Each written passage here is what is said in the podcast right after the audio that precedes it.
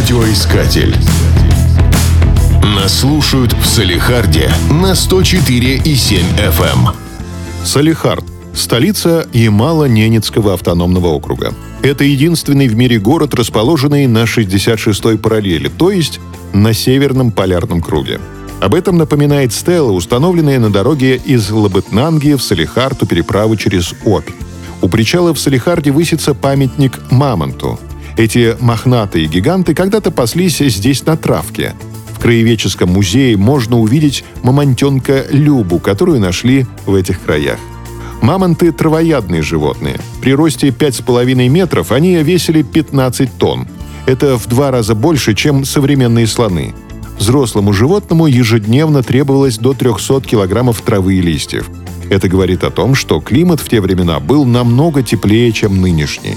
Сейчас средняя температура января в Салихарде составляет минус 28 градусов, а июля – плюс 15.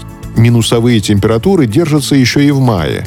Бывали годы, когда зимой столбик термометра опускался ниже 54 градусов, а летом не поднимался выше минус 1.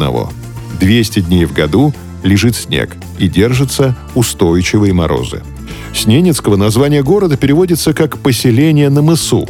Это действительно так. Салихард раскинулся на берегу в том месте, где река Полуй впадает в Обь. Ширина Оби в этом месте достигает трех километров. В городе находится один из самых северных пляжей в мире. Правда, желающих искупаться немного, поскольку средняя температура воды в разгар лета не превышает 15 градусов. Зато можно в волю полюбоваться белыми ночами. Полярный день в Салихарде длится с 7 июня по 7 июля. В этот период Солнце никогда не скрывается за линией горизонта.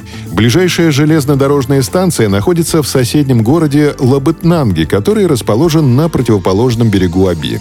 Моста нет, поэтому летом через реку переправляются на пароме, зимой – по зимнику.